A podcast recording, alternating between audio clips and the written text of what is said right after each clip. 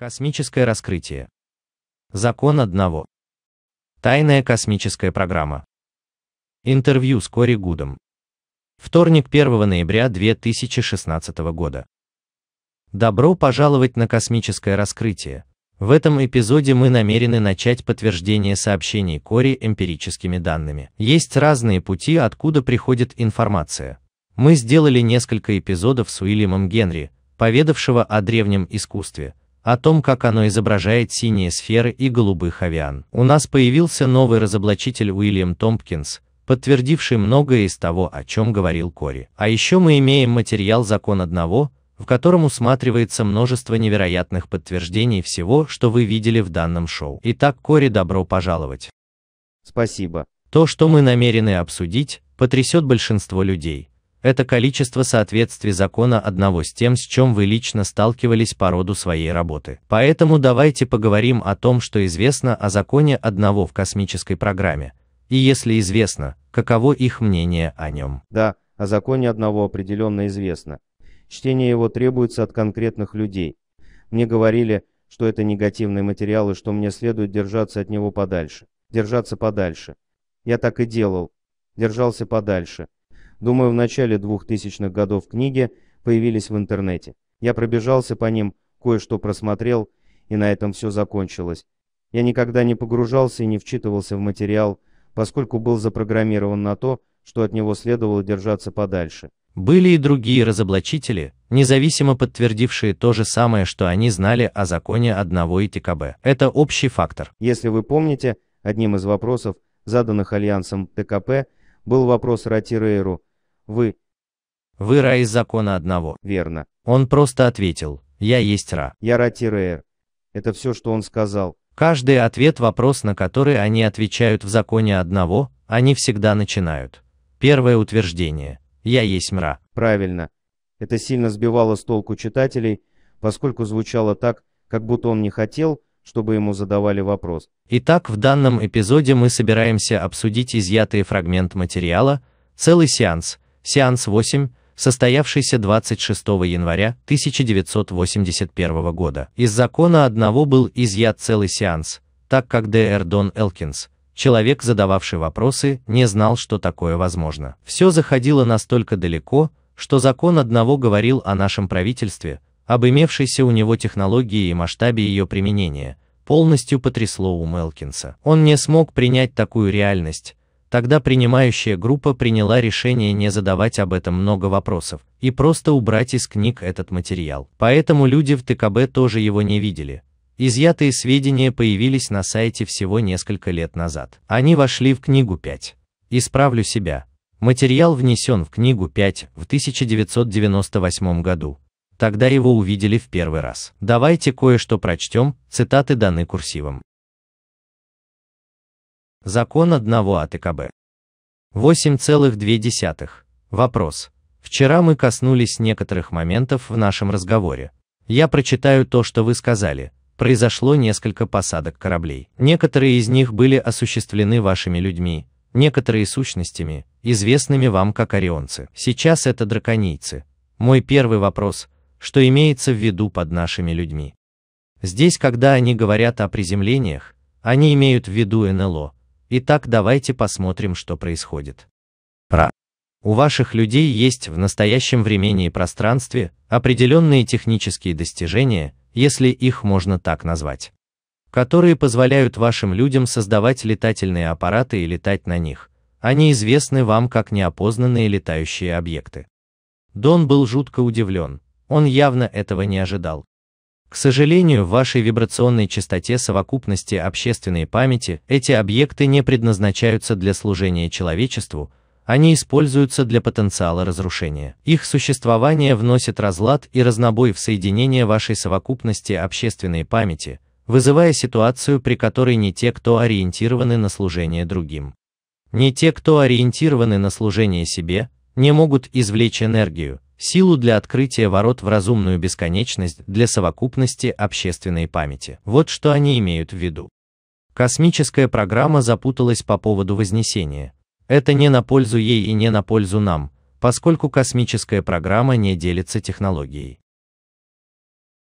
Конечно.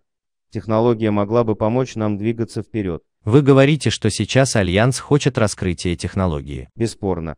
Цель Альянса передать технологию всему человечеству, одновременно и независимо от расы, вероисповедания или религии. Из того, что они говорят, вы можете видеть Кори, что в случае обнародования этой технологии она окажет очень позитивное влияние на процесс вознесения. Это был бы совсем другой мир. Да, безусловно. А это приведет к тому, что уборка урожая будет невелика. Довольно шокирующее заявление. В нем говорится, что мы настолько запутались, что количество людей, ставших достаточно любящими для окончания обучения, совсем невелико. Давайте войдем в детали. Потрясает, насколько это подтверждает многое из сказанного вами. 8,3. Вопрос. Являются ли эти летательные аппараты изготовленными нашими людьми, теми которых мы называем обитающими на других планах, которые не инкарнировались в этом время? Элкинс явно не может понять, о чем идет речь. Где они базируются? Ра, те, о которых идет речь, являются сущностями третьей плотности. Они представляют собой часть военного комплекса, его структур и подразделений. Они не пользуются словом «индустриальный». Верно. Хотя разве это не забавно? Слово, которым пользуется РА, военный комплекс. И так они утверждают, что неопознанные летающие объекты строят физические люди. И вспомните, традиционное изучение НЛО началось в 1981 году, и о нем почти никто не знал. Каково было состояние космической программы в 1981 году? В 1981 году появилась программа «Солнечный хранитель». Она была просто началом. Но были и другие программы, возникшие еще до начала Второй мировой войны и достаточно хорошо развитые. Но к 1981 году было уже множество НЛО. О да. В военном комплексе. Конечно. Хорошо, давайте продолжим. Их базы различны. Ра говорит о базах. Послушайте это. Есть базы, как вы их назвали, в морских глубинах, в южных частях океана, около Багам, есть в Тихом океане, в разных местах достаточно близко к чилийским границам. Ха-ха-ха. Вы засмеялись, когда мы сказали Багамы. Как это увязывается с тем, что слышали вы? Я видел карты подводных морских баз на Багамах. Хорошо, на Багамах. Как насчет границы Чили ближе к низу Южной Америки? Я знаю, что там тоже есть военные базы, но не осведомлен, чьи они.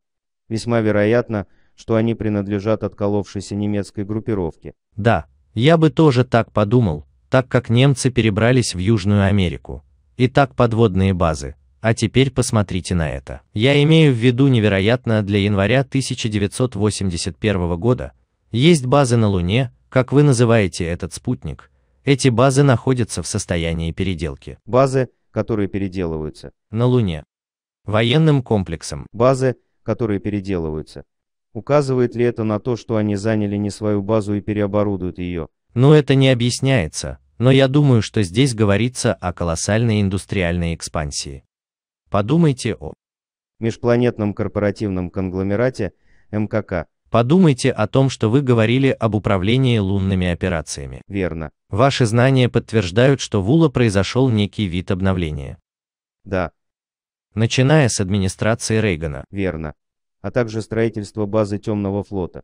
Есть еще несколько других более мелких аванпостов, которые не называются базами. Бесспорно, это выходит за пределы того, что люди думали, что знают в то время, есть базы, которые перемещаются с движением ваших земель. А вот это, по-видимому, означает некий вид передвижного транспортного средства, ну как базы, способные передвигаться. Знаете ли вы о чем-то подобном, о базах, которые можно передвигать как людей, работающих внутри грузовика и все такое? Я знаю о передвижных командных центрах. Хорошо. Возможно, именно это имеет в виду РА. Есть базы, находящиеся, как вы говорите, в ваших небесах. Возможно, это одно и то же. Орбитальные платформы. Орбитальные платформы или командные станции, то есть корабли, которые будут летать над определенными местами. Они замаскированы и находятся на месте для мониторинга и трансляции телеметрии. Это все базы ваших людей, их много, и как я уже говорил ранее, все они потенциально деструктивны. Итак, Ра вновь говорит о базах на Луне.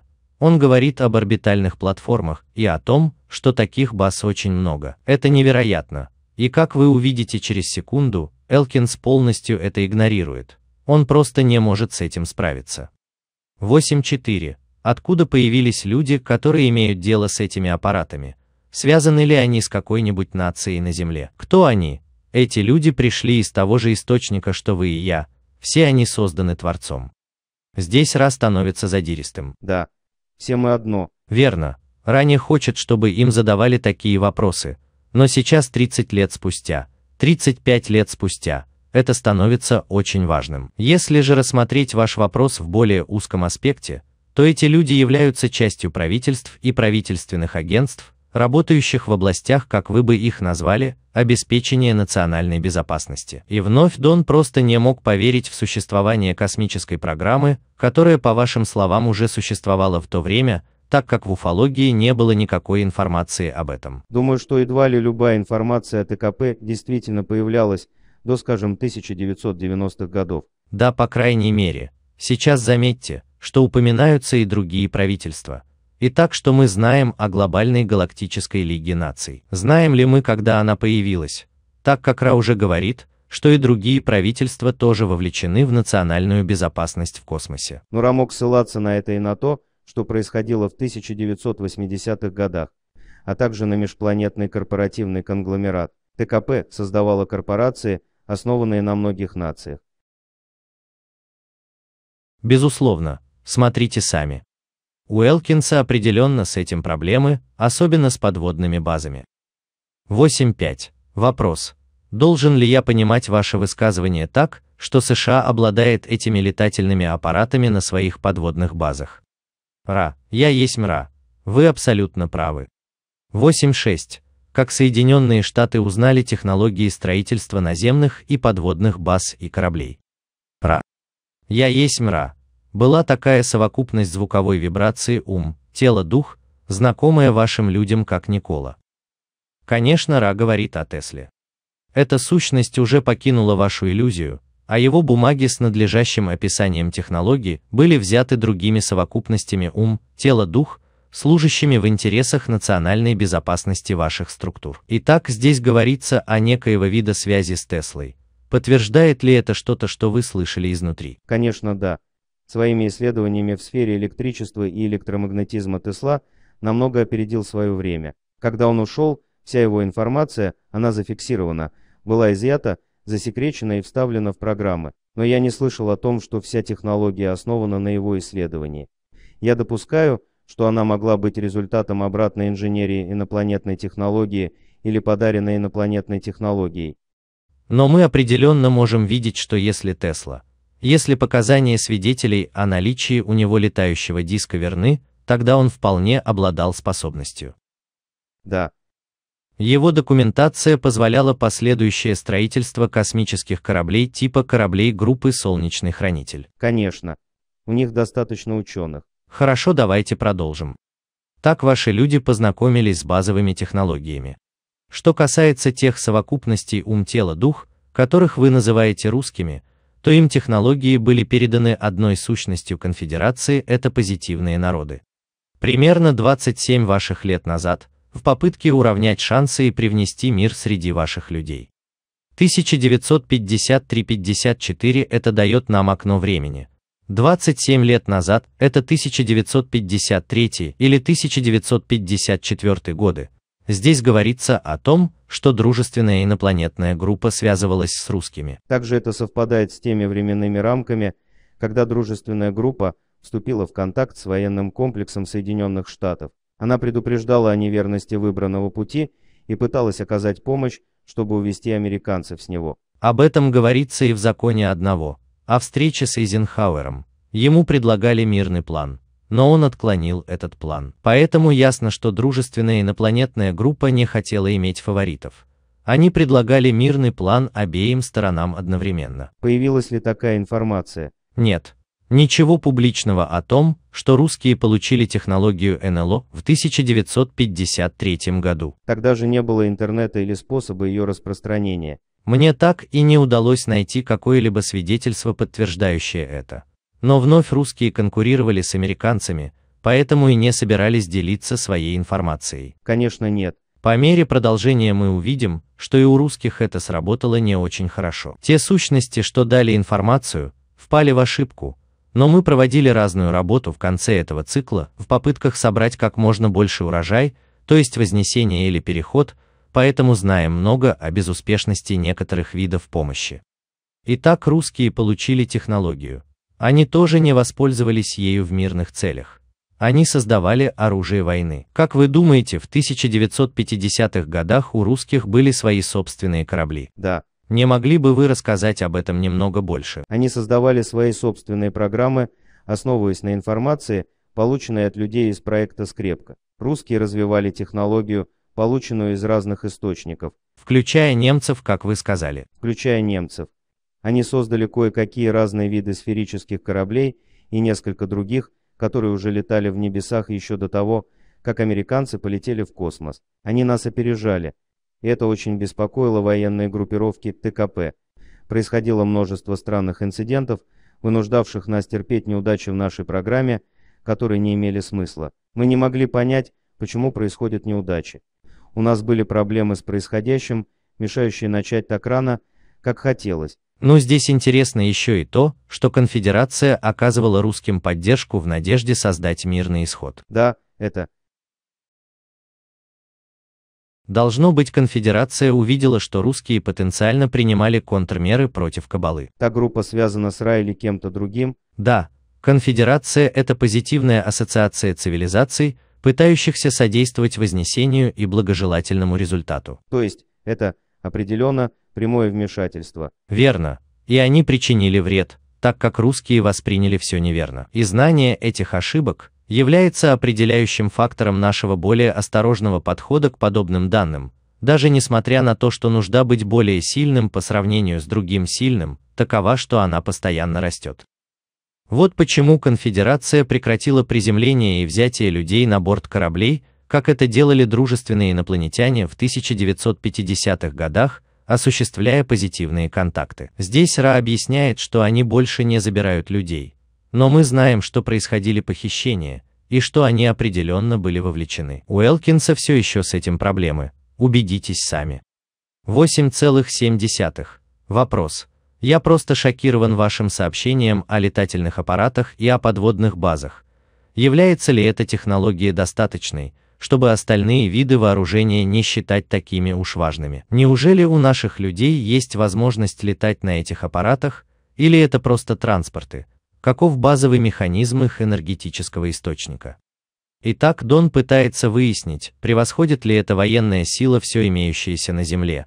Прежде чем мы получим ответ, каково ваше мнение? Это отколовшаяся технология, определенно вооруженные до зубов корабли. Бесспорно, и вы никогда не видели их раньше, не так ли? Нет. Итак, вы не знаете, что собирается ответить Ра, но это одно и то же. Мне крайне трудно поверить во все это. Вот что я хочу сказать. Да, у Элкинса с этим большие проблемы. Человек, задающий вопрос, он что, скептик в связи с НЛО? Дон Элкинс хорошо известный уфолог и профессор физики, он изучал такие вещи с начала 1950-х годов и тогда, в 1980-х годах. Хорошо. Он посвятил своему исследованию 30 лет, поэтому Ра говорит. Ра.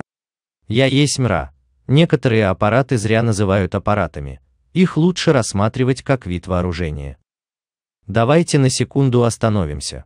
Считаете ли вы, что такое высказывание точное в терминах того, что все корабли, построенные нашим ВПК, в той или иной степени обладают системами вооружения. Не все, но большинство, большая часть имеет системы вооружения. Неужели? Да. Вот это да, потрясающе.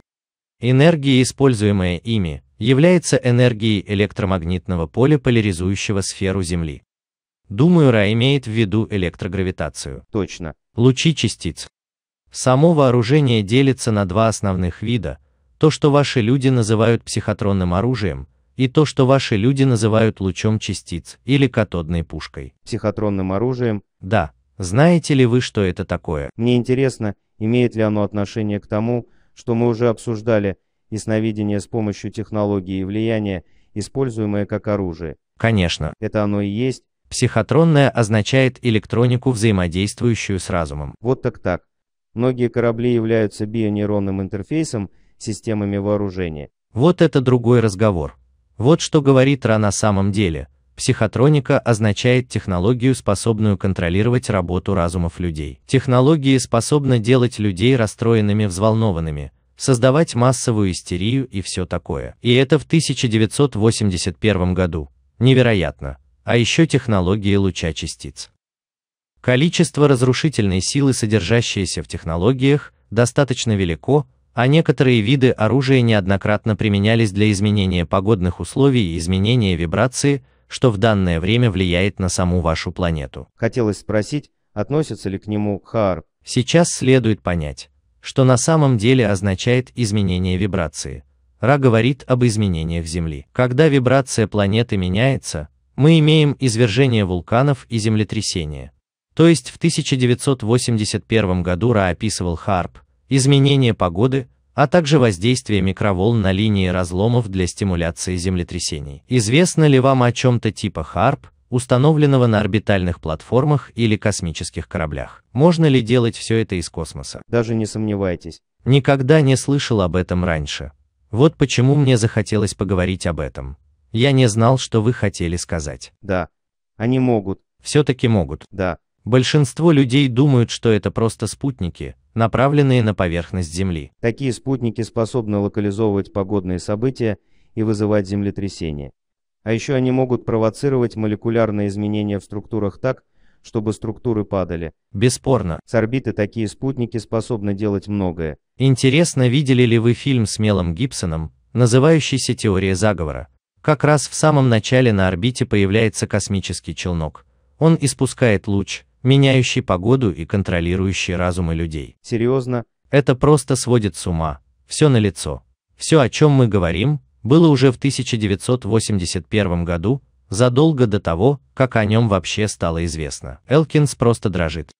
8,8. Вопрос. Как же они умудрились держать это все в секрете? Почему эти аппараты не используются как обыкновенные виды транспорта? Потому что он летчик, не так ли? Он зарабатывал деньги, будучи пилотом. Вот почему ими не пользовались. Про. Правительства ваших социально-структурных иллюзий очень желают сохранить эти данные в тайне, с тем, чтобы в случае враждебной акции тех, кого ваши люди называют противником, его можно было здорово удивить. И вновь заметьте, что Ра говорит о многих правительствах. Понимаете, вы выглядите несколько озадаченным. Я немного озадачен. Иногда формулировка обретает глубину. Да. В основном Ра говорит, что правительства всего мира, включая другие правительства, так как помните речь идет о многих правительствах, не собираются рассказывать нам правду, так как беспокоятся об инопланетном вторжении. Они хотят сохранить элемент сюрприза. Они не желают, чтобы неконтролируемые инопланетные группировки знали о том, что у них есть такая технология. Базы на Луне, под водой, орбитальные платформы, вооруженные корабли, чтобы при нападении их ждал большой сюрприз. Но ведь они уже знают. Могут быть группы, которые не знают. И еще приходящие контрабандисты. Могут появиться те, которых мы совсем не знаем. Конечно. Думаю, что Ра говорит именно об этом. Потрясающе. 8,9. Вопрос. Сколько подобных аппаратов имеется у США? Это очень важно, Элкин спросил о Соединенных Штатах. Да, он не сказал правительство. Он не сказал ВПК, поскольку мы имеем дело с отколовшейся цивилизацией, с МК, насколько они продвинулись в этом смысле в 1981 году. Намного. Они развили множество технологий и думали о том, как передать их некоторым другим оперившимся программам.